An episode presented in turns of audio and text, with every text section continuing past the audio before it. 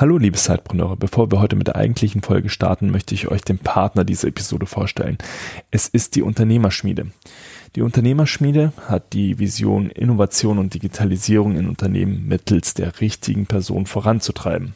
Das sind im Regelfall Unternehmerpersönlichkeiten, die aber durchaus bereit sind, sich auch in einem, innerhalb eines Unternehmens unternehmerisch zu engagieren. Und deswegen haben wir zusammen mit der Unternehmerschmiede den Stellenmarkt für Menschen mit unternehmerischem Denken gelauncht.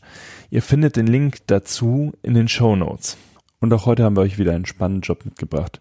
Es ist der Head of Business Development beheimatet in Stuttgart und er wird gesucht von Newport. Newport ist Teil der TAG-Gruppe, die wiederum ein börsennotiertes Unternehmen ist. Newport ist einer der erfolgreichsten Online-Händler für B2B-Equipment. Deine Verantwortung umfasst fünf internationale E-Commerce-Einheiten im Raum Deutschland, Österreich und der Schweiz sowie Frankreich und UK. Findest du das interessant? Klingt das gut für dich? Dann klick doch auch auf den Link in den Show Notes. Und jetzt viel Spaß mit der Folge. Willkommen im Sidepreneur Podcast. Deine Fragen, unsere Antworten. Und jetzt ganz viel Spaß mit der Show.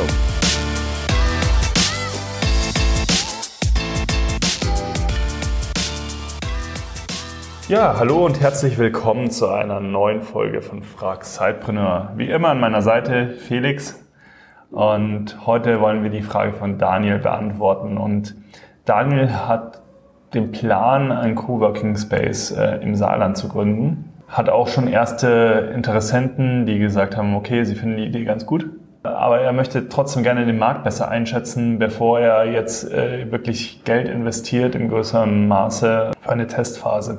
Ja, er möchte keine Tagestickets, sondern nur Monatstickets verkaufen. Das ist so die, ähm, die Voraussetzung, die dann die Leute im äh, Coworking Space hat und fragt uns jetzt, ja, wie, wie kann ich herausfinden, ob ja, für die Idee ein Markt besteht ähm, und ähm, ja, wie gehe ich da möglichst wenig ins Risiko. Mhm.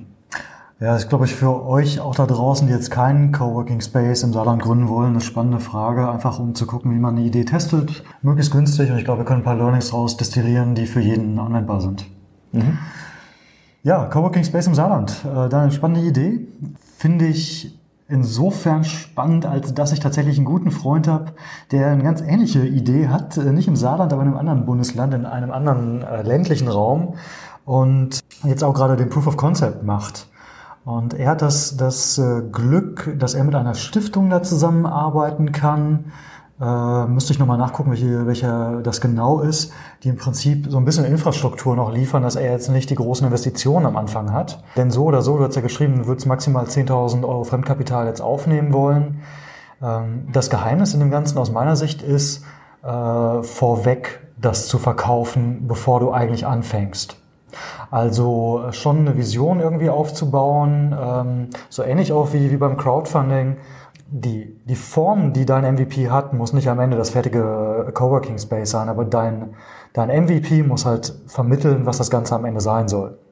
Und das kann zum Beispiel eine 3D-Animation sein, das kann, das kann am Ende auch sein, dass du durch die Räumlichkeiten gehst und sagst, hey, im Moment steht da noch hier diese Palette rum, aber da haben wir das für bestellt, da kommt jenes, da baue ich das. Und wenn du ein bisschen kreativ bist und äh, ohne großen Geldeinsatz auch vielleicht Mobiliar zusammenbauen kannst und so weiter, glaube ich, kannst du einen sehr coolen Proof of Concept machen.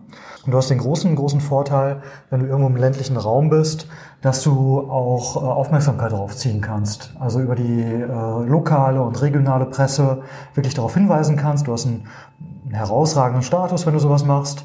Äh, vielleicht kommt sogar ein Fotograf zu dir. Ähm, du kannst ihm das ein bisschen zeigen, was du davor hast.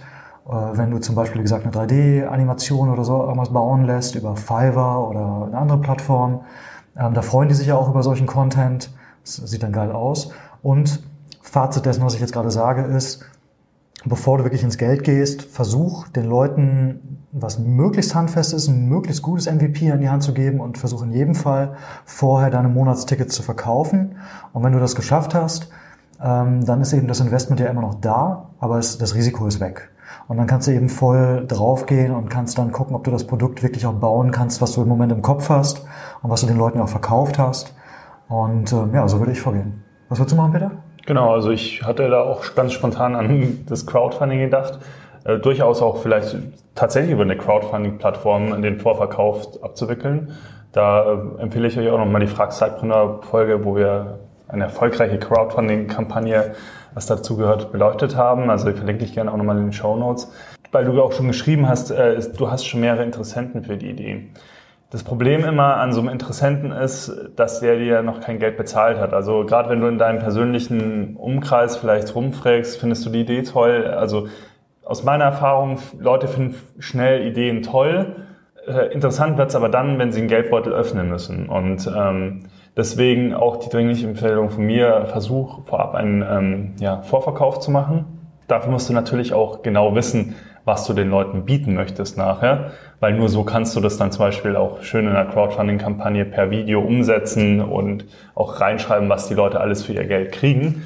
Ähm, aber nichtsdestotrotz, also teste wirklich, ob die Kaufbereitschaft dafür da ist. Also dann würde ich sagen, dann hast du auch kaum Risiko. Klar, kleinere Investitionen wirst du tätigen müssen, aber du hast ja dann im Endeffekt durch den Vorverkauf vielleicht schon die ersten drei, Minuten, drei Monate im Idealfall dann äh, verkauft und kannst dich dann für die weitere Akquise zum einen Word of Mouth bedienen, also wirklich die Kundenempfehlung von zufriedenen Kunden, wo du auch wieder natürlich selber dafür verantwortlich bist, oder dich auch dann auf das Marketing für Neukundenakquise ähm, konzentrieren und hast da so ein bisschen Puffer äh, und musst nicht gleich von Anfang an schauen, ähm, wie kriege ich den nächsten neuen Kunden.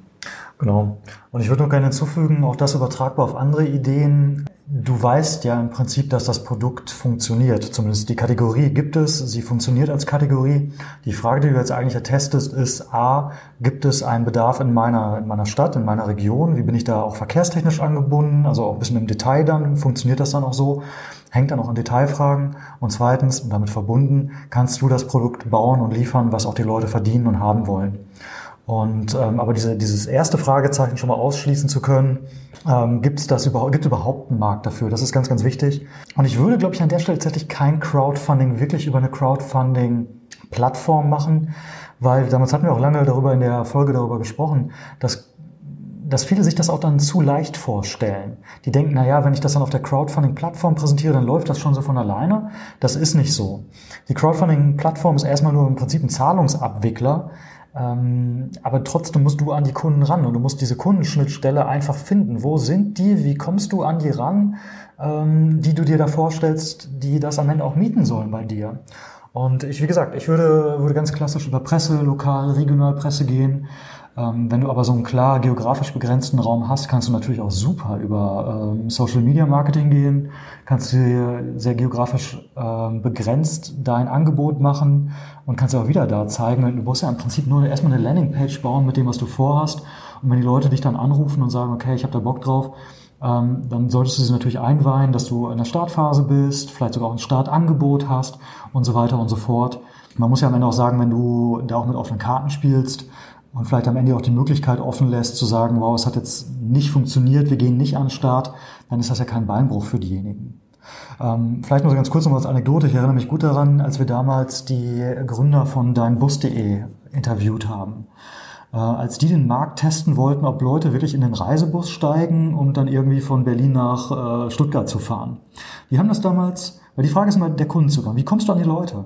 Und die haben das damals so gemacht, die haben auf den äh, Mitfahrplattformen BlaBlaCar und ich weiß gar nicht, wie die alle heißen, einfach das inseriert. Und wenn dann jemand mitfahren wollte, die haben es zum günstigen Preis gemacht und dann haben sie die angerufen und haben gesagt, hey, hör zu, äh, wir müssen noch dazu sagen, es ist übrigens ein Reisebus. Ähm, das hat den und den Vorteil, den und den Nachteil, bist du noch dabei. Und dann haben sie also die Karten auf den Tisch gelegt und andere haben gesagt, ja, das finde ich gut, der günstige Preis rechtfertigt das für mich. Und andere haben gesagt, nee, im Bus setze ich mich nicht, genauso wie am Ende auch dann das endliche, das letztendliche Produkt ja auch war.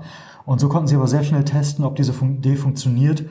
Eben bevor sie äh, irgendwie überhaupt einen Bus gechartert haben, wussten sie, ob sie den voll kriegen würden oder nicht.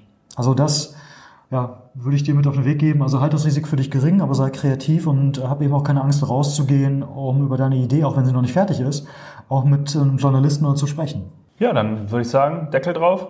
Coworking Space im Saarland. Genau. Viel Glück dabei und viel Erfolg vor allem. Viel Erfolg. Du hast auch eine Frage? Dann stell sie uns schreib uns eine Mail an info@zeitpreneur.de.